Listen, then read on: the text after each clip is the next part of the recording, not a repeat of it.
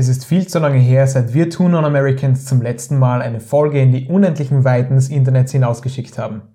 Immerhin stand unsere letzte Episode Ende Dezember 2022 noch ganz im Zeichen des argentinischen Triumphs bei der WM in Katar.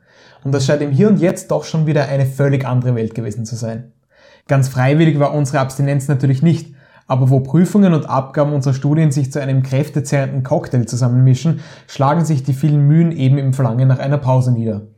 Somit ist es im Jänner etwas ruhiger um unseren Podcast geworden, als uns eigentlich lieb war.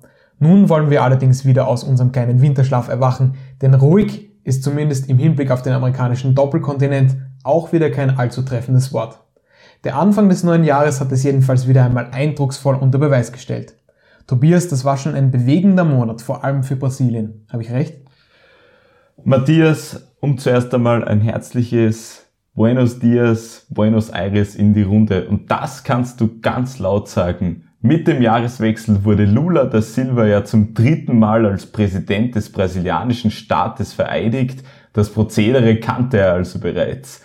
Am offiziellen Arbeitsplatz des Präsidenten, dem Palacio Planalto, wurde ihm die gelb-grüne Präsidentenschärpe angelegt. Der Palast bildet ein Eck im berühmten Dreieck der Macht in der Hauptstadt Brasilia. Die anderen Ecken sind mit dem Kongressgebäude und dem obersten Gerichtshof nicht minder wichtig. In den Mittelpunkt rückte dieses Dreieck dann aber anschließend auf tragische Weise. Denn ein wütender Mob, bestehend aus Anhängern des abgewählten Präsidenten Jair Bolsonaro, stürmte am 8. Jänner 2023 die drei Regierungsgebäude. Der Angriff zeigte natürlich große Parallelen zum Sturm auf das US-Kapitol am 6. Jänner 2021. Wobei Bolsonaro im Vergleich zu Donald Trump damals nicht einmal im Land war. Richtig. Stattdessen verweilte er in Florida, unweit von Disneyland. Trump war seines Zeichens ja fast schon mitten im Getümmel, soweit ich mich erinnere. So könnte man es sagen. Für seine Rolle als Einpeitscher sollte er sich ja später auch einem Amtsenthebungsverfahren stellen müssen. Was aber eine der wichtigsten Parallelen ist, beide Male erreichten die Angreifer ihre Ziele nicht. Sonst wären die Präsidenten Biden und Lula nie angelobt worden. Für den amerikanischen Doppelkontinent war es jedenfalls bereits der zweite Putschversuch durch einen wütenden Mob binnen zwei Jahren. Ein trauriger Fakt. Und während die Aufständischen in Brasilien aber mit ihren Plänen gescheitert sind, steht in einem anderen südamerikanischen Land seit Monaten alles Kopf. Im Endeffekt schon deutlich länger, aber dazu kommen wir noch. Wir gehen nach zwei Monaten schon wieder nach Peru. Dort hat sich nämlich einiges getan. Und wie soll es anders sein? Auch dort ging ein Putsch schief. Allerdings wurde dieser nicht von ein paar Hunderten oder Tausenden Regimegegnern initiiert, sondern vom Präsidenten höchstpersönlich. Das ging natürlich nicht gut und seitdem ist Peru auf einer neuen Chaosstufe angelangt. In Peru wird auf jeden Fall 2024 wieder gewählt. Fleißig waren schon in diesem Jänner die Bewohner des Inselstaates Antigua und Barbuda. Wie diese Wahl völlig abseits des medialen Interesses in Europa ablief, darauf kommen wir heute auch noch zu sprechen. Außerdem betrachten wir den aufsehenerregenden Konflikt zwischen einem Konzern und einem gesamten Staat genauer und machen einen Ausflug per Zufallsgenerator. Dann ist da auch noch die lang ersehnte Rückkehr der Verleihung der goldenen Tortilla. Aber zuerst ab zum Intro. Was bewegt Amerika? Two Non-Americans versuchen genau das herauszufinden.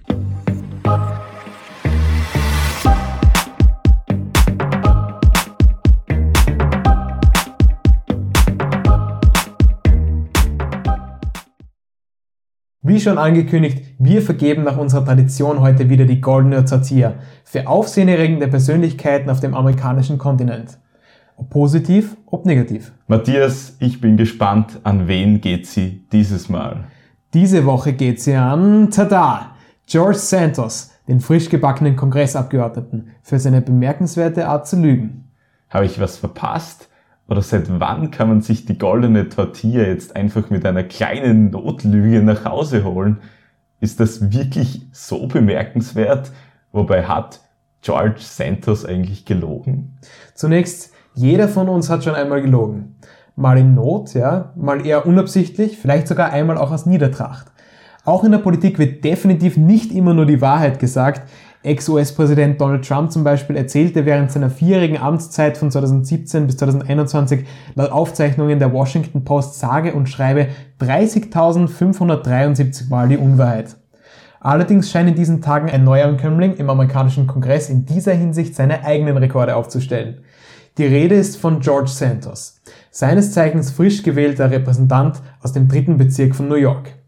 Noch im November vergangenen Jahres stellte der Sieg des erst 34-jährigen Republikaners mit brasilianischen Wurzeln eine der wenigen wirklich schmerzhaften Niederlagen für die Demokraten bei den Midterms dar. Und eigentlich war alles so perfekt. Santos, der nach eigenen Angaben in ärmlichen Verhältnissen aufgewachsen war, es später aufs College geschafft hatte und nun in den Kongress gewählt wurde. Aber schon kurz nach seinem Sieg kamen neue, unerwartete Details über Santos ans Licht. Offenbar hatte er große Teile seines Lebenslaufes einfach erfunden. Das kennt man ja schon auch aus Mitteleuropa, würde ich sagen. Wie kann man sich das jetzt in diesem Fall konkret vorstellen? Naja, Santos besuchte das College nie, so wie er es zuvor behauptet hatte. Zumindest existiert an der besagten Hochschule keine Aufzeichnung über seinen Besuch. Zwischenzeitlich soll er sogar als Drag Queen in Brasilien gelebt haben, wie erst kürzlich aufgetauchte Aufnahmen zeigen. Ich für meinen Teil würde mal mutmaßen, dass er nicht für die sozialpolitisch doch recht konservativen Republikaner hätte antreten können, wenn das schon vor der Wahl bekannt geworden wäre. Ja, das hätte mich auch interessiert. Was sagt denn jetzt die Partei dazu, jetzt wo die Wahl geschlagen ist und Santos für sie im Kongress sitzt? Sie sind verständlicherweise nicht sehr glücklich darüber. Immerhin ist Santos jetzt ein wandelndes PR-Desaster, gefühlt auf jedem Papier mit Tinte darauf, ja im ganzen Land wurden seine Tricks schon zum Thema. Neuerlichen Berichten zufolge soll er bei einer Spendenaktion kriegsversehrte Veteranen und ihre Haustiere um mehrere tausend Dollar betrogen haben. Das wird die Sympathieskala Santos gegenüber wohl auch nicht mehr nach oben treiben. Das klingt schon ganz nach einer zukünftigen Netflix-Serie. Gibt es aus den Reihen der Republikaner keine Rücktrittsforderungen? Die gab es zwar von Einzelpersonen, aber noch nicht von allerhöchster Stelle, also dem Sprecher des Repräsentantenhauses, Kevin McCarthy. Es scheint so, als hätte der nach der völlig missglückten Abstimmung um seine Position im Jänner erst einmal alle Hände voll damit zu tun, die eigene Macht zu sichern. Und obendrein die vollkommen chaotische Fraktion der Republikaner zusammenzuhalten. Denn seitdem sie ihre unerwartet knappe Mehrheit im Repräsentantenhaus haben, scheint die unterschiedliche ideologische Beschaffenheit der Grand Old Party sie immer mehr in Fraktionen aufzuteilen. Radikale Trump-Anhänger dort, rechtskonservative Establishment-Vertreter hier, moderatere Republikaner auf der gegenüberliegenden Seite. Das sorgt für Tumult. Was mich jetzt aber doch interessieren würde, Matthias, zu welcher Gruppe würdest du George Santos zählen? Kurz gesagt, zu gar keiner. Ehrlich gesagt könnte er einem in manchen Fernsehaufnahmen von etwaigen Abstimmungen fast schon leid tun. Niemand redet mit ihm, die meiste Zeit verbringt er damit, in die Luft oder auf sein Smartphone zu starren und erst kürzlich bei der alljährlichen State of the Union Rede von Präsident Biden vor dem Repräsentantenhaus wurde er vom eher moderaten Senator Mitt Romney aus Utah wieder einmal zurechtgewiesen. Romney empörte sich im Anschluss auch darüber, dass Sprecher McCarthy Sanders, wie erwähnt, noch nicht zum Rücktritt aufgefordert hat. Wird er das jetzt noch tun? Ehrlich gesagt kann ich mir persönlich nicht vorstellen, dass Santos noch lange im Kongress bleiben wird. Schließlich ist die negative Außenwirkung von Hochstaplerei und schierer Schamlosigkeit für die Republikaner einfach in keiner Weise von Vorteil. Deswegen glaube ich, dass Sanders früher oder später seinen Hut nehmen wird. Was dann noch interessant werden dürfte, im Falle eines Rücktritts muss in New Yorks drittem Bezirk eine Wahl abgehalten werden, um die Lücke zu füllen. Dementsprechend könnte die Mehrheit der Republikaner noch dünner ausfallen, wenn sie die besagte Wahl verlieren würden. Gibt es also jetzt die nächste Pleite für die Republikaner? Wir werden es sehen. Aber ich sehe jetzt gerade, Tobias, auf deinem Radar blinkt es über dem Staate Peru schon ganz rot. Passt zur Landesfarbe natürlich. Die Flagge ist ja wie die österreichische Rot-Weiß-Rot. Als wir das letzte Mal Anfang Dezember über amerikanische Politik gesprochen haben, warst du dir noch nicht ganz sicher, ob Pedro Castillo abgesetzt werden wird oder nicht. Inzwischen hat sich verdammt viel getan. Was genau? Ja, verdammt viel trifft es ganz gut, Matthias. Letztes Mal befand sich das Floß des linken Präsidenten Pedro Castillo schon inmitten gefährlicher Stromschnellen, aber ich dachte, dass er wieder irgendwie die Balance halten kann. Castillo stand im Dezember vor seinem dritten Amtsenthebungsverfahren. Korruptionsvorwürfe begleiteten ihn seine gesamte äußerst holprige Amtszeit über, um bei der Metapher von vorher zu bleiben, er stand kurz davor, vom Floß hinunter zu purzeln, aber er hatte vorgesorgt und seine Hände und Füße vorsorglich mit Klebstoff daran befestigt. Castillo konnte sich nicht sicher sein, ob das Parlament die nötige Zweidrittelmehrheit erreicht und ihn rauswählt. Trotzdem löste er es dann vorsorglich auf, rief den nationalen Notstand mit nächtlicher Ausgangssperre aus und wollte vorübergehend mit Dekreten weiter regieren. Es war ein peinlicher Putschversuch. Die Deutsche Welle schrieb dazu schön in einem Artikel, wenn man schon einen Putsch plant, dann sollte man sich wenigstens gut vorbereiten. Er war nicht vorbereitet. Nein, ganz und gar nicht. Castillo hatte längst keine politische Legitimation mehr und auch das Militär und die Justiz hielten nicht zum ehemaligen linksgerichteten Volksschullehrer. Was für eine Überraschung.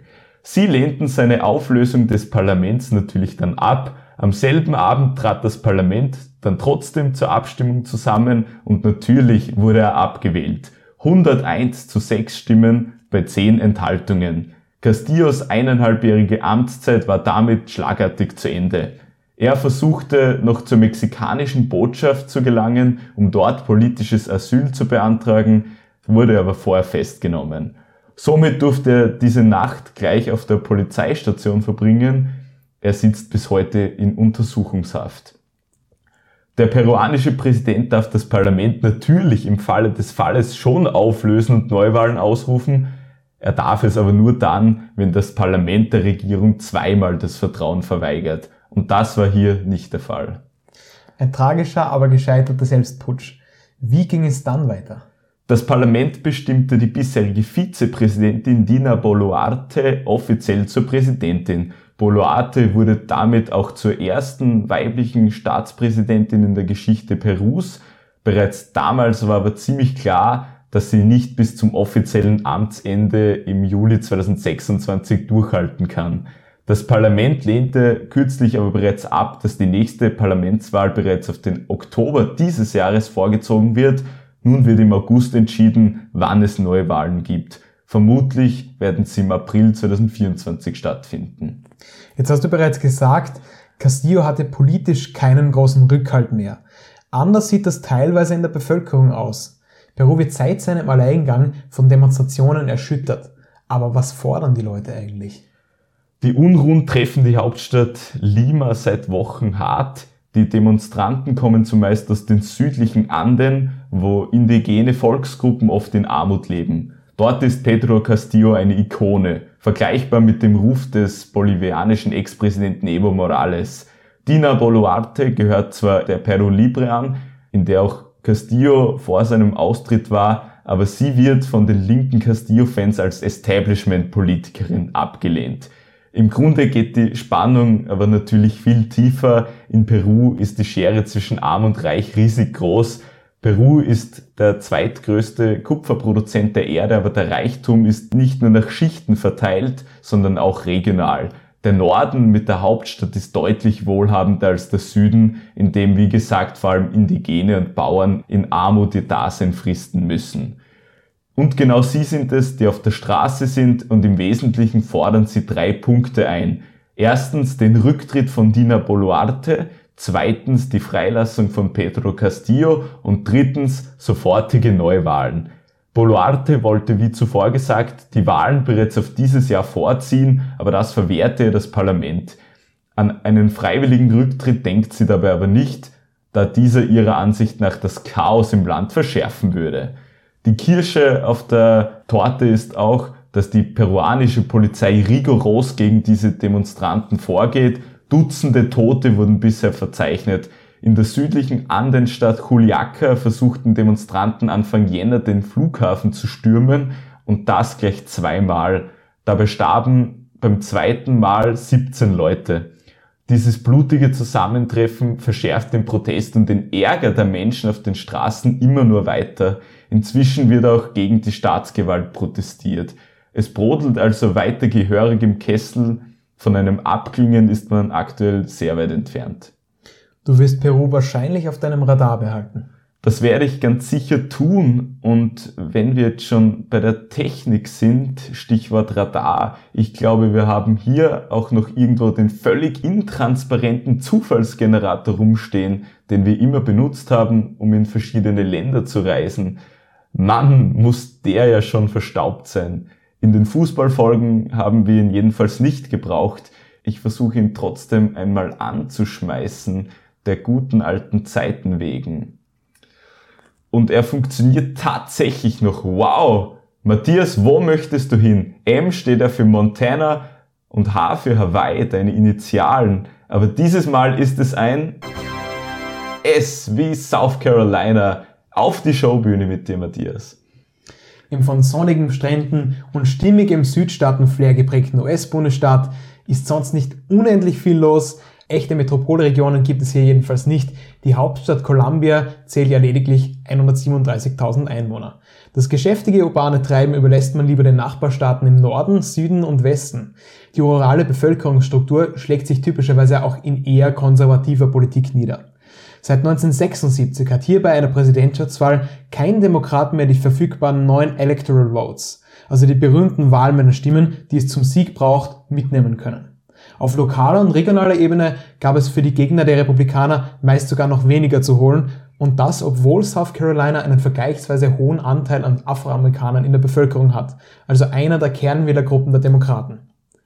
Liberale eingestellte Wähler sind allerdings zumeist eher in den Städten angesiedelt, in Touristen-Hotspots wie dem historischen Charleston zum Beispiel. Das spielt dann auch bei Wahlen zum Repräsentantenhaus eine Rolle. Dennoch Gerrymandering, eine Praxis, bei der eine Partei die Wahlsprengel zu ihren Gunsten einteilt, ist es im Bundesstaat leicht möglich, pro-demokratische Wählergruppen einfach auf einen Bereich zu konzentrieren. Macht man aus diesen wenigen Bereichen, die eher an der Küste liegen, dann einen neuen Sprengel, kann man sich die anderen mit mehrheitlich republikanischen Wählern nach Belieben einteilen. Das bedeutet dann, dass je nach Bundesstaat die republikanische Partei einfach einen numerischen Vorteil hat und der sich dann auch im nächsten Kongress niederschlägt. So geschieht es in South Carolina wie in anderen Staaten auch seit Jahrzehnten. Und ich finde, das sieht ja nicht ganz nach Wahlsprengel auf, sondern da trifft der Begriff Wahlsprenkel dann schon viel eher zu aus meiner Sicht. Bei dieser offensichtlich undemokratischen Vorgangsweise machen jetzt aber nur die Republikaner mit, oder? Da muss ich dich leider enttäuschen. Beide Parteien praktizieren Gerrymandering aktiv. Die Demokraten machen das natürlich eher in Staaten, in denen sie stark in der Überzahl sind, denn die Einteilungen der Wahlsprengel werden ja auch immer von den State Houses in den, in den etwaigen Bundesstaaten festgelegt und da haben die Demokraten oder die Republikaner dann eben die Mehrheit. Aber apropos Demokraten, auch Joe Biden hat South Carolina zum Beispiel einiges zu verdanken. Warum? So gute Zustimmungswerte kann er hier im republikanischen Territorium doch kaum haben. Der Grund dafür stammt noch aus der Zeit, bevor aus dem ehemaligen Vize unter Barack Obama ein Präsident wurde. Schließlich waren es die Wähler aus South Carolina, die bei der demokratischen Vorwahl 2020 Joe Biden mit einer überwiegenden Mehrheit das Vertrauen schenkten. Das war insofern bemerkenswert, als dass Biden davor schon von vielen abgeschrieben worden war. Schließlich hatte er davor bei den Wahlgängen in Iowa und New Hampshire sowie Nevada miserabel abgeschnitten. Er schien zu alt, zu träge, fast wie aus der Zeit gefallen. Aber dann kam South Carolina. Der Rückwind, der sich hier hinter beiden bildete, sollte ihn mit Schwung durch die restlichen Vorwahlen und schließlich direkt ins Weiße Haus blasen. Wobei man noch festhalten muss, dass South Carolina bei der Hauptwahl natürlich wieder den Republikanern das Vertrauen schenkte. Sleepy Joe dankt somit South Carolina, bei dieser Geschichte schlafe ich nicht ein. Fast inspirierend.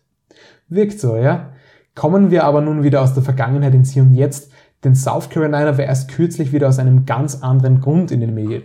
Hier wurde vor ein paar Tagen der chinesische Spionageballon vom Himmel geschossen, der offenbar schon seit einiger Zeit den Luftraum überflogen hatte. Chinesischen Angaben zufolge war der Ballon dort nur für Forschungszwecke unterwegs. Es wirkt aber fast ein wenig zu logisch, dass man ausgerechnet in South Carolina den Himmel untersucht. Immerhin ist hier nur ganz nebenbei dank einigen bedeutenden Stützpunkten auch die Präsenz des US-Militärs nicht unbedingt klein. Ich bin mir sicher, sie waren nur wegen dem schönen Wetter dort. Schönes Wetter? Das gibt es auch in der Karibik ziemlich häufig. Die erste Wahl in Lateinamerika ist im heurigen Jahr bereits vonstatten gegangen. Mitbekommen habe ich davon aber jetzt eher nichts. Bitte Tobias, wo ging es jetzt zu den Urnen? Im beschaulichen Staat Antigua und Barbuda wurde am 18. Jänner das Repräsentantenhaus gewählt. Ich habe vor dieser Aufnahme jetzt noch einmal die Suchmaschine meines Vertrauens bemüht und im deutschsprachigen Raum hat das wirklich niemanden interessiert, außer eine denkbar minimale Gratulation des deutschen Bundeskanzlers Olaf Scholz. Na zugegeben, die meisten Menschen haben den Namen Antigua und Barbuda vielleicht schon einmal gehört, vielleicht auf einer Tourismus-Website mit wunderbaren Stränden, aber wo ist denn dieses Land genau? Ich entführe dich gerne einmal mit deinem Einverständnis natürlich dorthin, denn dort gibt es wirklich unschlagbar schöne Strände. Antigua und Barbuda besteht im Wesentlichen aus den beiden Inseln Antigua und Barbuda. Wir sind heute ganz seicht unterwegs. Antigua beheimatet 98% der rund 100.000 Einwohner. Dort liegt auch die Hauptstadt St. John's. Der Rest verteilt sich auf Barbuda und zum Staatsgebiet gehört zur Vollständigkeit auch eine unbewohnte Insel dazu, die aber jetzt nicht näher relevant ist, als dass es sie gibt. Antigua und Barbuda ist somit einer der kleinsten Staaten der Erde. Die Inseln liegen nördlich von Venezuela, östlich der Dominikanischen Republik und Haiti, womit sie zur Ostkaribik gehören. Antigua und Barbuda wurde 1628 von Großbritannien in Besitz genommen, Erst über 350 Jahre später, im Jahr 1981, erlangten die Inseln die Unabhängigkeit von der britischen Krone. Seit damals gehören sie dann zum Commonwealth und sind offiziell eine konstitutionelle Monarchie, was bedeutet, dass der gute Prinz Charles, jetzt ja der König, das Staatsoberhaupt ist. Er lässt sich durch einen Generalgouverneur aber vertreten, die wirkliche Regierungsmacht liegt beim Premierminister und der heißt seit 2014 Gaston Brown und er bleibt es auch nach der Wahl vom Jänner weiterhin. Gaston Brown, da muss ich zugeben, das klingt für mich eher wie ein Westernheld aus den glorreichen Zeiten des Italo-Westerns. Wer ist das genau? So sieht er mit seinem wunderschönen Mustache auch aus, lieber Matthias. Gaston Brown kommt aus der Hauptstadt St. John's und erhielt eine akademische Ausbildung im Wirtschaftssektor in Großbritannien, nämlich genauer in Manchester. Zurück in der Heimat arbeitete er dann auch im Bankenbereich und schloss sich der sozialdemokratischen Antigua Labour Party an. Dort wurde er bereits 1999 in das antiguanische Repräsentantenhaus gewählt und erhielt später mit knapp über 30 Jahren bereits einen Ministerposten, eine sehr steile Karriere. Und 2014 trat er dann als Spitzenkandidat der sozialdemokratischen Labour-Partei bei der Wahl des Repräsentantenhauses an und zack, er gewann klar gegen die herausfordernde United Progressive Party, die ebenfalls dem sozialdemokratischen Lager zuzuordnen ist. Seine Partei holte damals 14 der 17 Sitze. Vier Jahre später gewann er noch einen dazu. Im Jänner hat die Partei deutlich an Sitzen eingebüßt. Sie hat nämlich nur ganz knapp mit 47 zu 45 Prozent gegen die United Progressive Party gewonnen, hält aber aufgrund des Wahlsystems trotzdem mit neun Sitzen die Mehrheit im Repräsentantenhaus. Im Vergleich dazu hat die zweitstärkste United Progressive sechs Sitze. Wie funktioniert das Wahlsystem? Ja, das unterscheidet sich jetzt nicht großartig von jenen der Vereinigten Staaten und Großbritannien. Es gibt 17 Wahlkreise in Antigua und Barbuda und je nachdem, welche Partei im jeweiligen Wahlkreis die meisten Stimmen bekommt, die entsendet dann den jeweiligen Vertreter in das Repräsentantenhaus.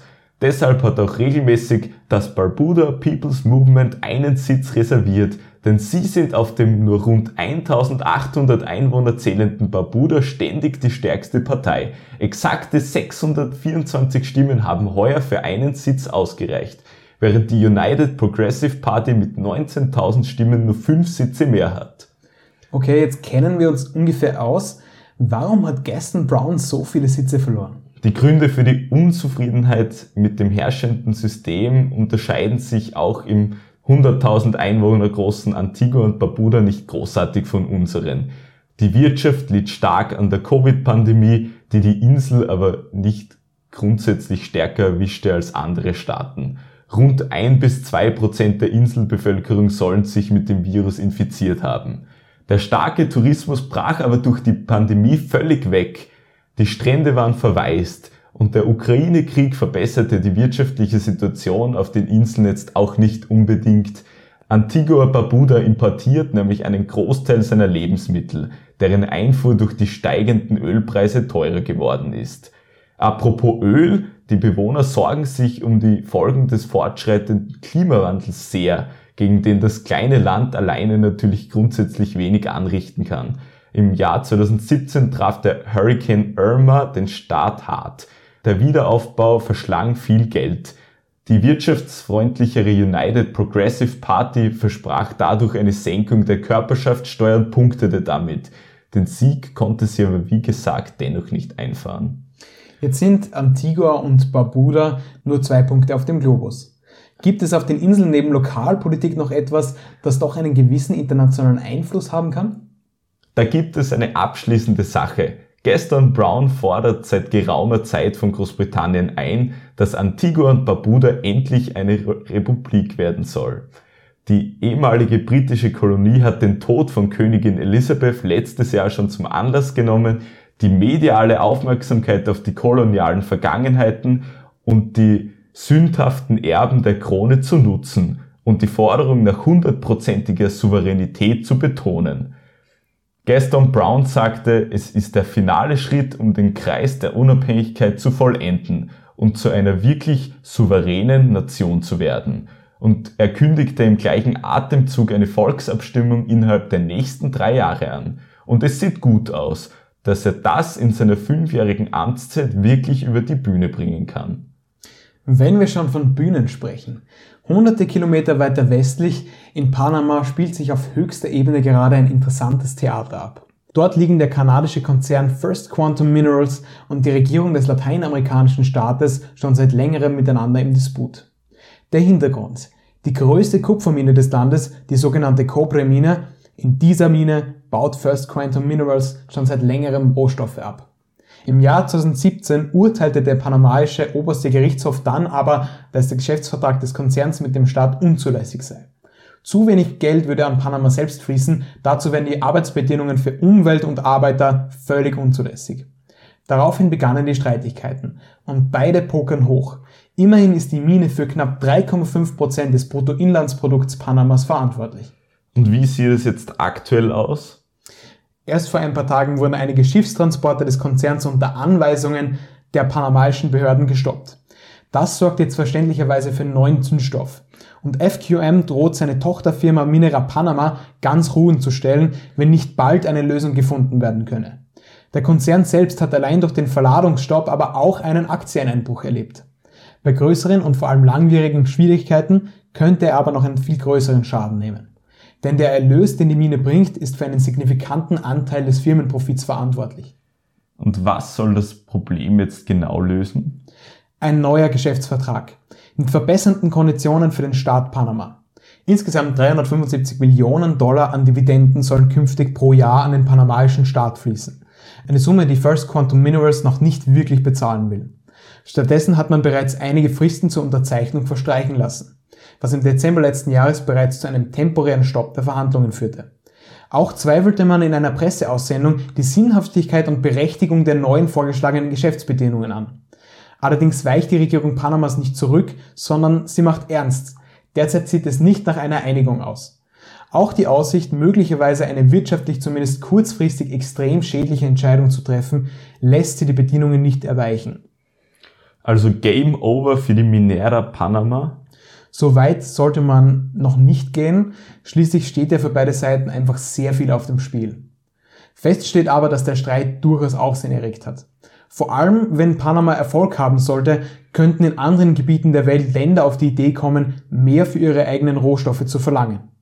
Panama gegen FQM könnte damit eine entscheidende Schlacht im Profitkrieg von Regierungen gegen Konzerne bleiben. Ich denke, das ist auch ein Teil des Kalküls von FQM. Man darf gespannt bleiben, wie sich die Angelegenheit noch entwickeln wird. Wir bleiben auf jeden Fall dran und damit du unsere neuen Podcasts immer taufrisch und sofort anhören kannst, mach uns bitte eine Freude und abonniere unseren Podcast bei der bevorzugten Plattform deiner Wahl und wenn du schon dabei bist, bitten wir dich, die positive Bewertung im Falle des Falles nicht zu vergessen. Genau das könnte nämlich für unseren Podcast den entscheidenden Unterschied machen. Folge uns auch auf Instagram. Der Username dort ist add 2 non-Americans. Damit ist diese kleine Eigenwerbung aber auch schon wieder beendet. Danke fürs Zuhören. So, wir sind wieder zurück und kommen nun nach Brasilien. Nach der umkämpften Präsidentschaftswahl war der Misserfolg bei der Weltmeisterschaft ein nationales Ärgernis. Auf politischer Ebene schien aber alles klar. Der neue Präsident Lula übernahm Anfang Jänner und der geschlagene Bolsonaro war längst von dannen, nämlich in die Vereinigten Staaten gezogen. Jetzt dachte sich der geneigte Amerika-Interessierte, dass alles wieder einmal ruhiger wird im Staate Brasilien. Aber denkste. Das trifft es gut auf den Punkt, Matthias. Am 8. Jänner stürmten tausende Anhänger des abgewählten Präsidenten Jair Bolsonaro das Regierungsviertel in Brasilia. Sie hatten es auf dem Praça dos Tres Poderes abgesehen, dem Platz der drei Gewalten. In der Planstadt Brasilia ist dieser Platz ein Dreieck dessen Ecken die Exekutive, Legislative und Judikative bilden. Der Palacio do Planalto, der Arbeitspalast des Präsidenten, der Palacio Nereu Ramos, das Gebäude des Nationalkongresses in Brasilien und der Supremo Tribunal Federal, das Gebäude des obersten Gerichtshofs. Ihr Ziel war klar, sie wollten das Militär provozieren und dazu bringen, sich ihnen anzuschließen, was einen Militärputsch bedeutet hätte. Neben Brasilia wollten sie auch Angriffe in anderen Städten durchführen, die aber nicht zustande kamen. Die Angreifer drangen in alle drei Gebäude ein und demolierten diese großflächig. Fenster wurden eingeschlagen, dann Computer aus diesen herausgeworfen. Ein über eine Million Euro wertvolles Gemälde des brasilianischen Malers Emiliano di Cavalcanti wurde zerstört. Im Kongressgebäude brach ein Feuer aus. Erst nach mehreren Stunden konnten Sicherheitskräfte mit Unterstützung der Armee die Situation weitestgehend unter Kontrolle bringen. Mehr als 200 Menschen wurden festgenommen. Es war ein nationales Drama, das sich hier ereignete. Ein Angriff auf die brasilianische Demokratie, der an ein Ereignis erinnerte, das exakt zwei Jahre und zwei Tage davor geschah. Die Rede ist natürlich vom Angriff auf das Kapitol der Vereinigten Staaten in Washington DC. Matthias, du bist unser Aficionado für den Norden. Nimm uns doch noch einmal kurz mit zu diesem 6. Jänner 2021. Das ist, denke ich, für das Verständnis doch wichtig. Nun ja, damals war Trump, wie gesagt, deutlich präsenter als Bolsonaro beim Sturm auf Brasilia. Nur Stunden vor dem Sturm ging ja unweit des Kapitols die sogenannte Save America Rally über die Bühne. Eine Redeveranstaltung, bei der Trump den zuvor monatelang genährten Mythos des Wahlbetrugs durch die Demokratische Partei weiter nährte. Die Zertifizierung seiner Niederlage durch den Kongress stand kurz bevor und Trump rief offen zum Boykott dieses demokratiepolitisch unverzichtbaren und gleichzeitig eher formalen Prozesses auf. Wenig später verschaffte sich ein Mob aus einigen seiner treuesten und wütendsten Fans gewaltsam Zugang zum Kapitolgebäude. Sie konnten ihr Anliegen, die Zertifizierung zu stoppen, jedoch nicht durchsetzen. Fünf Menschen starben an diesem Tag, die US-Politik war nie mehr dieselbe. Auch wenn der Sturm aufs Kapitol fehlschlug, Bolsonaro ist und war ein großer Anhänger von Donald Trump und verfolgt seinen Trumpismus in einer eigenen Art und Weise, nämlich den sogenannten Bolsonarismus. Ein rechtsextremer Führungsstil mit neofaschistischen Zügen, der die Demokratie demontieren sollte. Beobachter waren sich vor der Präsidentschaftswahl einig, dass sich Brasilien mit einer zweiten Amtszeit Bolsonaros sogar in eine Postdemokratie verabschiedet hätte. Das kam aber natürlich nicht. Lula gewann zur Erinnerung die Stichwahl Ende Oktober knapp und wurde am 1. Jänner im Nationalkongress als 39. Präsident Brasiliens eingeschworen.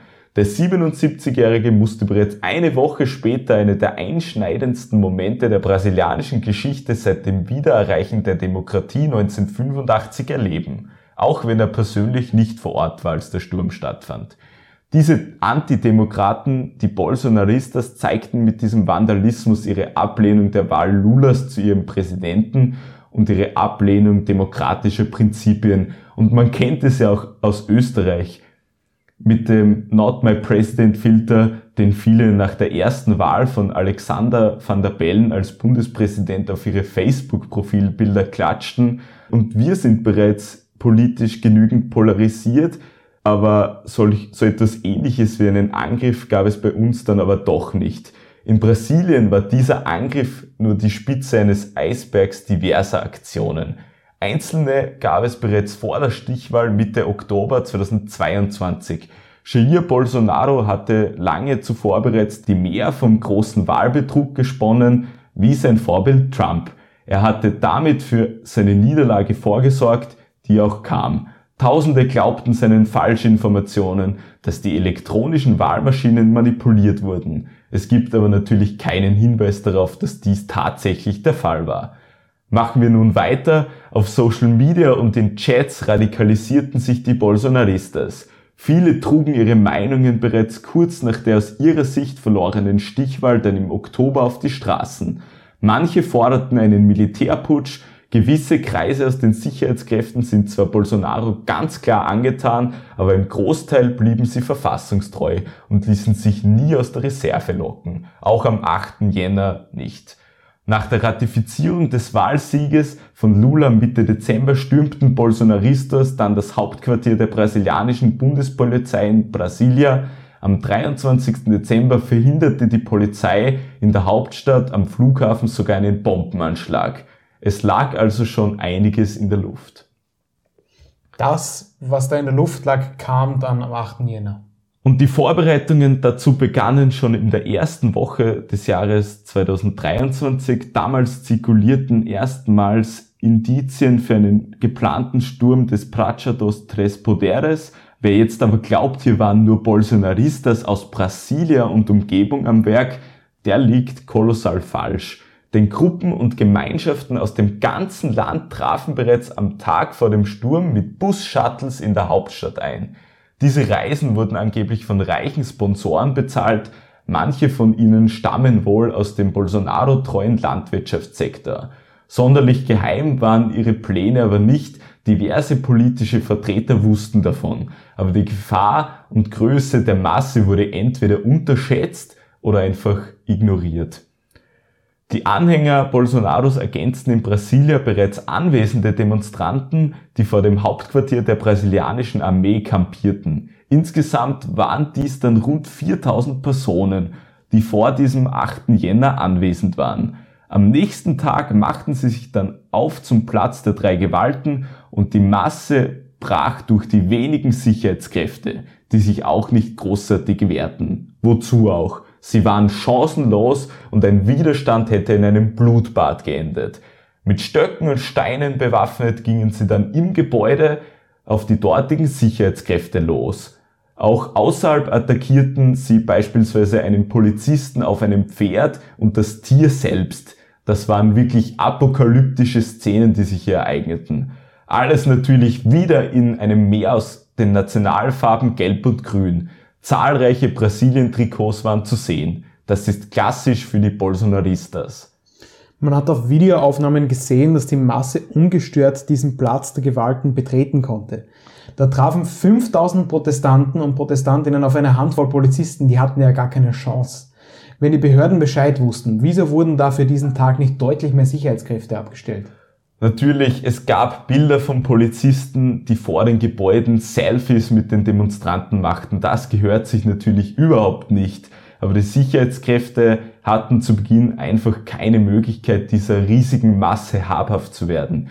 Die fehlende Besetzung lag primär an der Unfähigkeit, obwohl eher am bewussten Kalkül des Anderson Torres. Der ist ein Mitglied der rechtskonservativen Uniao, einem noch recht neuen Zusammenschluss der ultrarechten Partido Social Liberal, in der auch Bolsonaro einmal Mitglied war, und den Demokratas. Torres war noch als Mitglied der Sozialliberal Justizminister unter Bolsonaro und ging dann mit Jänner 2023 nahtlos in sein ehemaliges Amt als Sicherheitsminister im Distrito Federal über, in dem Distrikt, in dem Brasilia liegt.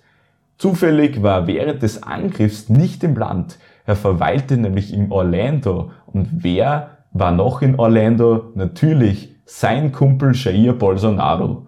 Der Plan war eigentlich bis zu 1200 Polizisten an diesem Tag für den Bewachungsdienst des Pracha dos Tres Poderes abzustellen, doch Torres ignorierte das einfach. Dass am Ende nur ein paar Dutzend Polizisten da waren, soll seine Schuld sein. Er wurde dementsprechend auch umgehend aus seinem Amt als Sicherheitsminister entlassen und es erging ein Haftbefehl gegen den 46-Jährigen wegen Gefährdung der öffentlichen Sicherheit und weil es in der Tat sogar Indizien gab, dass er sich vor der Tat mit den Randalierern abgesprochen hatte. Zunächst übernahm dann sogar der Staat die Kontrolle über die Sicherheit im Distrito Federal. Nachdem Torres dann aus Florida freiwillig zurückkam, wurde er noch am Flughafen festgenommen. Er ist sich natürlich keiner Schuld bewusst und bestreitet die Vorwürfe. Es gilt die Unschuldsvermutung. Wo war Lula? Wo war der Präsident während dieses Sturms? Lula weilte in Araraquara, einer 250.000 Einwohner großen Stadt im Bundesstaat Sao Paulo, aus dem Lula ja ursprünglich kommt. Zusammen mit dem dortigen Bürgermeister und einigen seiner neuen Minister sah sich die Stadt an, nachdem diese von schweren Regenfällen überschattet und zerstört worden war. Er zeigte sich sichtlich getroffen von den Vorfällen während seiner Abwesenheit und bezeichnete diesen Sturm als beispiellos in der Geschichte Brasiliens. Und das war auch. Es waren an diesem Sonntag sonst keine anderen nennenswerten Politiker dort vor Ort, Verletzt wurden neben einigen Sicherheitskräften und Angreifern übrigens auch Journalisten. Wenn du jetzt auch nach Jair Bolsonaro noch einmal fragst, der war bereits vor dem Ende seiner eigentlichen Amtszeit nach Florida abgerauscht und hält sich dort, Stand meiner Information, noch immer auf. Lula glaubt übrigens, dass Jair Bolsonaro diesen Putschversuch oder was das letztendlich war geplant habe. Er sagte dazu, heute weiß ich es, und sage es laut und deutlich, dieser Bürger und damit meint er Bolsonaro hat diesen Putsch vorbereitet. Gegen Bolsonaro selbst ermittelt die Staatsanwaltschaft nun zusätzlich zu den 100 Angreifern ebenfalls. In Brasilien spekuliert man darüber, dass in Bolsonaro-Kreisen bereits im Dezember darüber gerätselt wurde, wie man den Lulas Präsidentschaft stoppen könne. Auch Bolsonaro selbst verurteilte jetzt übrigens diesen Angriff. Er schrieb sinngemäß auf Twitter, dass Plündern und Eindringen in öffentliche Gebäude Verstöße gegen die Regel für friedliche Demonstrationen. Er wehrt sich natürlich gegen die Anschuldigungen seines Nachfolgers Lula. Und wie ging es da jetzt bis zuletzt dann weiter? Das Camp der Bolsonaristas vor dem Armeehauptquartier in Brasilia wurde geräumt und jeder festgenommen, der sich dort aufhielt. Viele Angreifer kehrten nämlich nach dem Sturm wieder Friede, Freude, Eierkuchen dorthin zurück. Viele der insgesamt Festgenommenen wurden natürlich in den nächsten Stunden wieder freigelassen. Mehr als 400 aber erst nach einer Woche unter Auflagen wie dem Tragen einer Fußfessel, während fast 1000 weiterhin in Haft sitzen und jetzt eine Anklage erwarten dürfen. Die brasilianische Justiz um den Präsidenten des obersten Gerichtshofes Alexandre de Moraes den wir übrigens schon von einer vergangenen Ausgabe kennen, hat aktuell keinen leichten Job. Überstundenabbau scheint ausgeschlossen zu sein. Sie plant nämlich tausende Anklagen gegen diejenigen, die beim Sturm auf den Kongress, Präsidentenpalast und obersten Gerichtshof mitwirkten, ihn unterstützten oder eben planten. Die Vorwürfe drehen sich neben Sachbeschädigung etc. natürlich um die Bildung einer kriminellen Vereinigung und die Beteiligung an einem versuchten Staatsstreich. Darunter fallen jetzt auch hochrangige Politiker wie der eben zuvor erwähnte Anderson Torres. Es besteht aber auch aktuell kein Zweifel mehr daran, dass Teile der Streitkräfte und der Militärpolizei die Angreifer aktiv unterstützt und ihnen geholfen haben. Die Militärpolizei in der Hauptstadt untersteht zum Beispiel dem Gouverneur des Distrito Federal Ibanez Rocha. Er wurde für 90 Tage aus seinem Amt suspendiert dafür. Zahlreiche Anhänger Bolsonaros innerhalb der Streitkräfte mussten dementsprechend ebenso gehen. So traf es den Oberbefehlshaber des Heeres, General Julio César de Arruda. Er musste seinen Hut nehmen. Die Vertrauenskrise zwischen Streitkräften und Regierung muss Lula nun wieder kitten. Auch wenn das Militär als Gesamtes beim Putschversuch entschlossen für die Demokratie kämpfte, begrüßten ihn Teile ganz klar. Ich habe auch Bilder aus dem Inneren des Gebäudes gesehen. Das sah wirklich aus, als hätte ein Tornado durch die Gänge und Räume gefegt. Wie hoch können jetzt die Schäden eigentlich insgesamt beziffert werden? Die Schäden am Kongress- und Präsidentenpalast gehen laut Spekulationen in die Millionen, aber der wirkliche Schaden, nämlich jener am brasilianischen Volk, kann wohl nur sehr schwer heilen. Dieser Angriff auf die Demokratie löste eine nationale Schockstarre aus und die Regierung um Lula muss das aber dennoch hinter sich lassen und ihre Arbeit aufnehmen. Es gibt genügend zu tun in der brasilianischen Politik. Das Leben geht sozusagen weiter. Auch das Leben mit den Bolsonaristas, die wie schon in den vorigen Folgen gesagt nicht mehr verschwinden werden. Sie werden auf ihren Jair Messias in den Vereinigten Staaten schauen, der ein sechsmonatiges Urlaubsvisum dort beantragt hat und wohl so schnell nicht mehr nach Brasilien zurückkommen wird. Er bleibt als ständige Gefahr im Ausland bestehen. Das Risiko weiterer Angriffe bleibt nun hoch, die Lage instabil, auch wenn dieser erste Ruck überstanden wurde, wie du bereits zuvor bei der USA gesagt hast, die Politik war nie wieder dieselbe, das wird auch in Brasilien so sein. Die Aufarbeitung von dem, was geschehen ist, wird jedenfalls noch Monate, wenn nicht sogar Jahre dauern. Unsere heutige Podcast-Folge allerdings äh, ist nicht mehr so lang, nur noch einige Sekunden. Wir Tun on Americans sind wieder am Ende angelangt. Wenn es dir als Zuhörerin oder Zuhörer gefallen hat, dann unterstütze uns doch mit einer Bewertung, einem Abo auf der Streaming-Plattform deiner Wahl oder mit einer Empfehlung an andere Amerika-Begeisterte. Ach, und ähm, übrigens, wenn dir unsere zwei Episoden zur Weltmeisterschaft gefallen haben und Fußball generell dein Ding ist, dann hör doch mal bei den lieben Kollegen vom Golasso Podcast rein. Das ist wunderbarer Content zur spanischen La Liga zum Anhören und Genießen. Die haben uns bei ihrer letzten Folge ein so nettes Shoutout gegeben. Das geben wir natürlich zurück, auch weil wir überzeugt sind, sage ich mal. Kommen wir aber wieder zu uns zurück. Da hoffen wir natürlich, dass auch unsere nächste Ausgabe wieder ein Fest für die Ohren für euch wird. Immerhin werden wir da endlich unsere Weihnachtsepisode nachholen. Ich soll also jetzt wieder meine Lichterkette mitten im Jahr wieder rausholen. Das ist aber nicht sonderlich umweltfreundlich, sagst du nicht? Es gibt auch bestimmt eine Lichterketten-App, wenn es die auch tut. In diesem Sinne sage ich aber mal Danke, gracias und goodbye. Bis zum nächsten Mal. Auf Wiedersehen.